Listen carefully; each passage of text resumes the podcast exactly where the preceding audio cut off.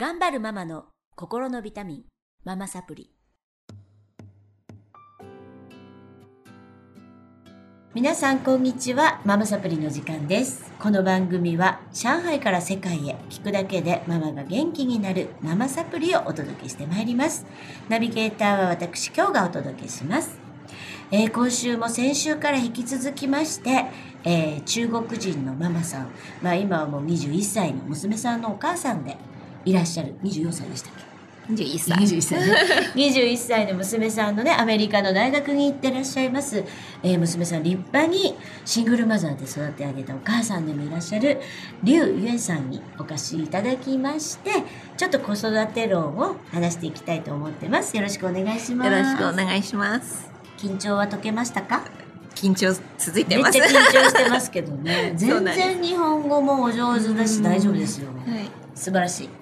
で、えっ、と、今ちょっと、えー先週ね、えー、リュウさんが、うーん、子供日本で産んで、えーフルで働きながら、シングルマザーでもありながら、とってもやっぱり大変だったっていうお話をお聞かせいただいたんですが、あの、リュウさんの人生を変えた出会いがあったっていうことで、日本で。どんな人と出会われたんですか、えっ、と私と同じくらい年のうん。あの女性の方、実は私が住んでるのがまあ東京の稲城市玉に歌うん。であの割と近所の方、はい、家から歩いて5分ぐらいのところの方。どういうふうに知り合ったかって言いますと子供がえっ、と1歳の時保育園に入れ始めて、うん。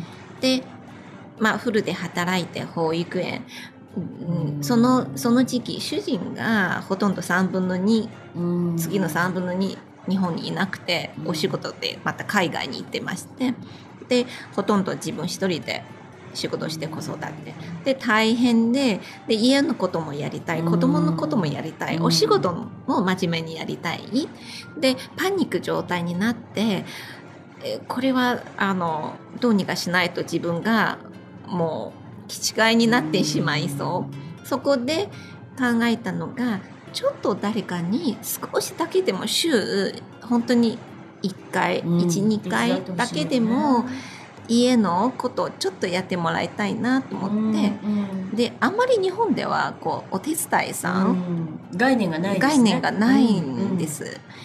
で概念がなくうんて、はいで私もそれに慣れてあうん。これ本当にしていいかどうかってすごくうん悩んで迷っててまあでも考えてみたら短時間でうん。そんなにお金もね、まあ、うんもうお金は出るんですけれども他のところでどこかでこうセーブすればいい。要するにとにかく私は1日24時間しかなくてその限られた時間のうん中、もち少しでも子供に与えたい、うんうんうん本当に自分の時間フルで働いてたあの限られ大変うんた限られてましてでそれを少しでも私は子供に当てたい、でも家のこともあんまりにもめちゃくちゃにしたくない、そこであのちょっと自分でちょ小さいなんか広告を作って張り紙をしたらその方が来てくださってでその方がその時ね3歳の息子さんと5歳の、えーお嬢ちゃん、いらっしゃってね。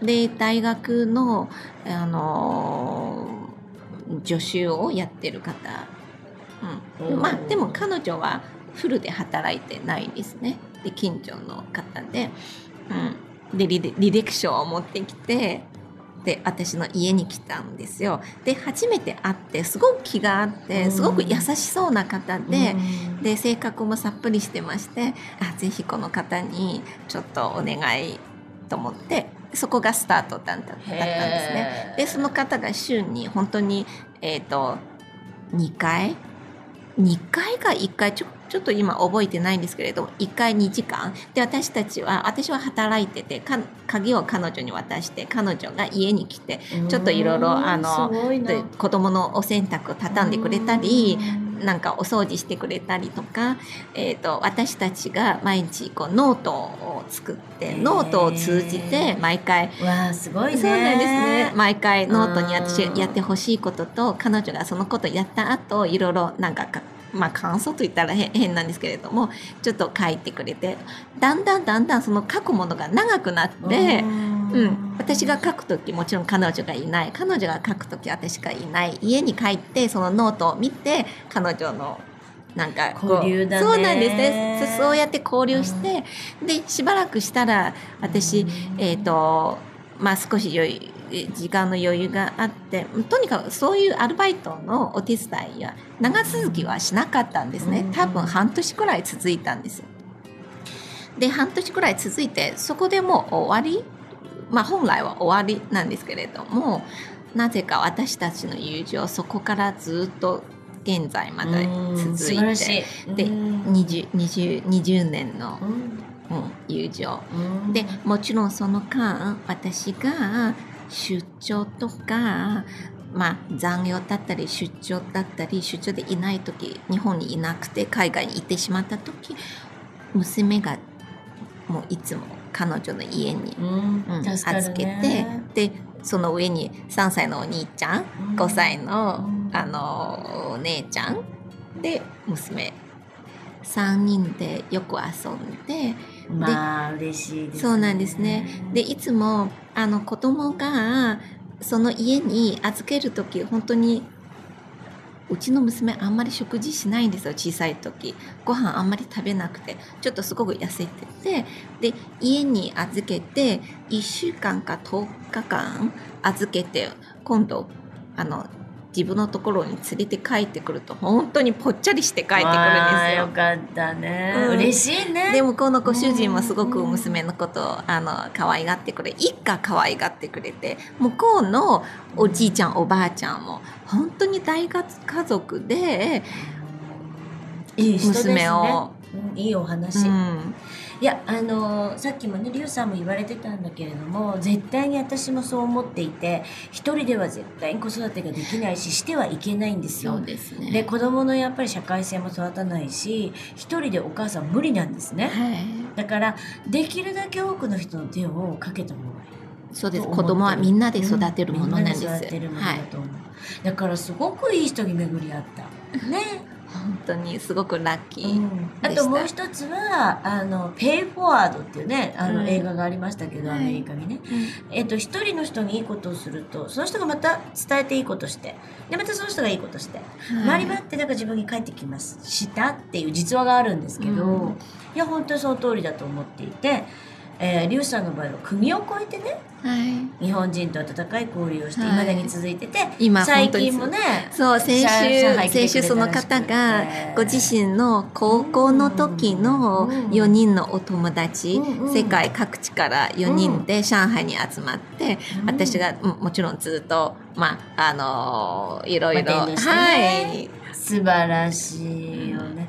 嬉しいですよね。ものすごく嬉しい。あの私もやっぱりあの子育てもうちょっと思春期を迎えて手が離れたんですけど、はいちっちゃい時のあの大変な時に手伝ってくれた人、うん忘れないし忘れない。あのやっぱ絆がはい。あの深いですね。はい。で未だに私も交流あります北京に行った時に助けてくれた人たちはい。妊娠して、えー次男三男を産んだ時に、みんなでお弁当を作ってくれたんですね、代わり交代に、はい。あの人たちとは切れないです。切っても切れない。